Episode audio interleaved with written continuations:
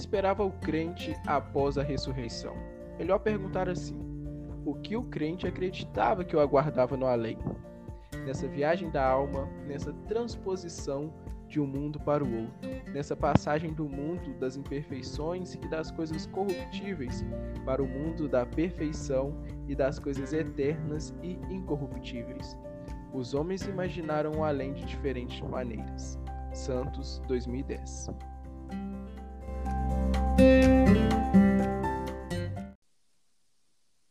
E aí galera, meu nome é o Alisson e eu tô aqui novamente com meus companheiros de bancada, Bianca e Charles, e hoje nós vamos falar mais um pouquinho sobre as concepções da morte no decorrer da história. Vamos falar um pouco sobre a Grécia Antiga. Nesse tempo, é, os gregos eles tinham o costume da cremação. Então, a partir do momento né, que a pessoa ela morria, ela era cremada e suas cinzas elas eram guardadas como um memorial e além né, de ser um meio de continuar conectado ao falecido. Essa, essa cinza era um meio de conexão à pessoa que havia morrido.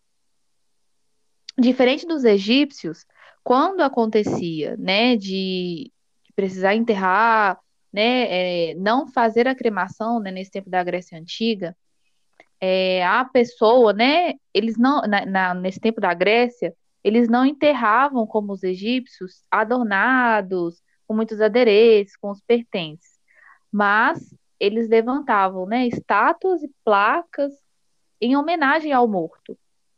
Então essa era a forma de honrar e perdurar também a imagem do indivíduo que havia falecido. O que é um ponto muito interessante, né, sobre essa época da Grécia. Existiu também, né, é, a concepção de morte em relação aos hindus. Fala um pouco aí pra gente, Alisson, sobre essa concepção. Então, Bianca, é, os hindus eles também têm o hábito da cremação, né? Mas, além disso, tem também, fazem também o, o sepultamento. No, no que tange, né, esse momento da pós-morte, é, o que evidencia mesmo ali o, os hindus em relação à cremação é a, a purificação. A intenção dos hindus na, na, na cremação é ser dissolvidas as características humanas, que seja que aquele falecido seja realmente é, liberto da sua humanidade, vamos dizer assim. É, diferentemente dos, dos gregos, né, ou principalmente dos egípcios, onde o grande ícone, o grande, o grande indivíduo era o faraó, que tinha muitos pertences, que tinha, tinha muito ouro, era enterrado com muitos adornos. Diferente disso, para os hindus, o grande indivíduo era aquele que menos tinha pertences. É aquele que no decorrer da vida conseguiu se libertar dessas, dessas intenções humanas, desses impulsos humanos, que conseguiu se libertar dessa, desse desejo por poder, desse desejo por controle. É, inclusive, a gente tem, né, por exemplo, os monges. Né, os monges hindus eram pessoas que se abstiam desses, desses desejos é, instintamente humanos.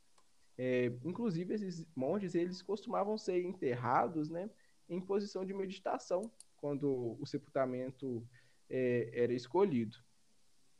E ou um, um, momento que não pode ficar de fora quando a gente traça essa, esse marco histórico sobre as concepções de morte é a Idade Média. Né, Charles? Fala para a gente um pouquinho. Sim, é, a Idade Média, o diferencial que a gente pode observar bem é que no decorrer da história, uma das grandes vertentes da, da sociedade, tanto o judaísmo e o cristianismo, é a religião, que tem uma influência bem marcante nessa concepção de entender o fenômeno da morte junto da sociedade. Já no início da primeira fase da Idade Média, começa a se observar que essa visão era uma forma mais tratar de uma forma mais familiar. Era algo que passava um tratamento mais íntimo, em que trazia-se para esse momento toda a sociedade religiosa para preparar esse, esse momento de forma em que uh, esse sujeito tivesse ali de uma forma, uma forma, como vou dizer, uh, dentro da concepção religiosa, ele tinha que ter um preparo para que esse momento viesse de forma mais tranquila, em que ele tivesse um tratamento cristão, em que ele pudesse ser acolhido nessa passagem. Então, o rito ele muda de forma a preparar esse indivíduo para esse momento em que seria a mudança uh, entre o que era efêmero para as coisas eternas. Aí o moribundo, em, seu, em seus últimos momentos de vida, ele passava uh, em sua casa, deitado de forma em que seu rosto ficasse para o céu. É como se fosse uma abertura, um caminho em que ele estivesse vislumbrando. O morrer naquele momento, é, igual nas outras é, fases da história, não era uma situação em que só tinha o cadáver ou só a família. Então, ele não é mais solitário, ele passa a ter papel de sociabilidade, em que muitos se reuniam, contavam, falavam histórias sobre o, o sujeito, e ali, de certa forma, passava a ter, a, a ter um alimento para descontrair esse momento que, passa, que estavam passando. E a partir desse, desse princípio, em que até hoje a gente ainda tem um pouquinho. Então, o, já no, no segunda, na segunda fase dessa Idade Média, em que nosso amigo vai ponderar agora um pouco sobre como era essa, essa preparação para o divino. Realmente é muito importante esse marco divisor entre a primeira e a segunda Idade Média. A segunda Idade Média está ali em torno, se inicia em torno do século XII, que nesse momento, né, na, na, primeira Idade Média, tinha essa proximidade com o morto, né? tinha esse momento ali após a, a morte de, de uma reunião familiar, e isso começa a mudar. Na segunda metade da Idade Média, é, existe uma certa resistência com o fato do, da morte, com o momento do morrer. A Igreja Católica ela estava em grande ascensão naquele momento estava no momento de grande poder. E uma de suas ferramentas ali foi antecipar ideologicamente o julgamento. O julgamento que biblicamente antes aconteceria no fim de todos os tempos, ela usa como ferramenta antecipar esse julgamento para logo após a morte. Então, existe uma, uma grande diferença né, de tempo ali.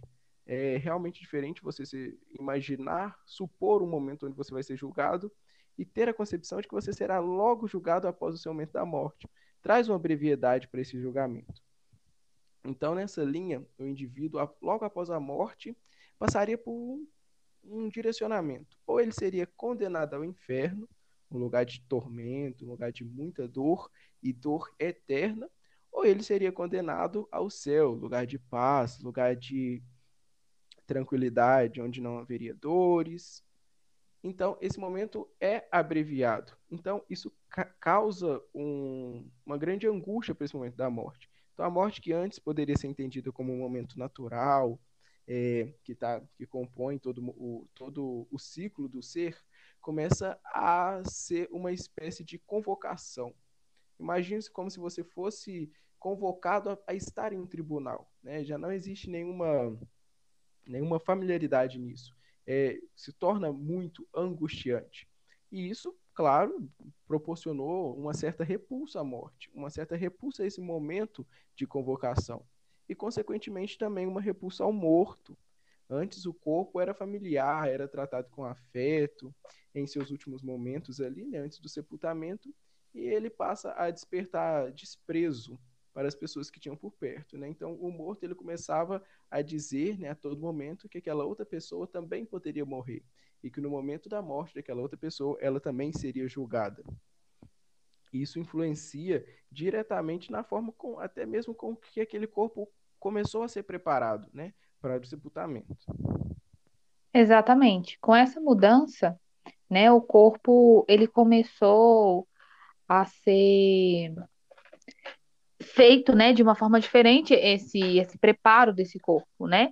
Então, pouco depois é, do tempo de morte ou até mesmo no, no local onde essa pessoa morria, o corpo desse defunto, né, ele era completamente cozido é, em uma mornalha, mortalha. Então, era da cabeça aos pés, né, de, de tal forma que nada aparecia, nada dele aparecia, né? É, e em seguida, esse corpo ele era fechado numa caixa de madeira. Hoje a gente pode dizer, é, para comparar assim, como um caixão, né? Só que totalmente fechado. Com essa ideia, né, de passar a eternidade no inferno, é, de que era uma coisa muito ruim, é, uma forma de que quando as pessoas não eram doutrinadas, né, foi uma forma também de domesticar as crianças. Ou seja, um controle através do medo. Uma criança que se desprendia das regras e das outras doutrinas era logo intitulada como, como propensa né, a ser condenada ao inferno. Então, galera, esse foi o nosso podcast de hoje. Nós falamos um pouco sobre a Grécia antiga, né? Um pouco sobre os hindus, as duas fases da Idade Média. Então, deu para diferenciar um pouco, né, a concepção de morte em cada fase.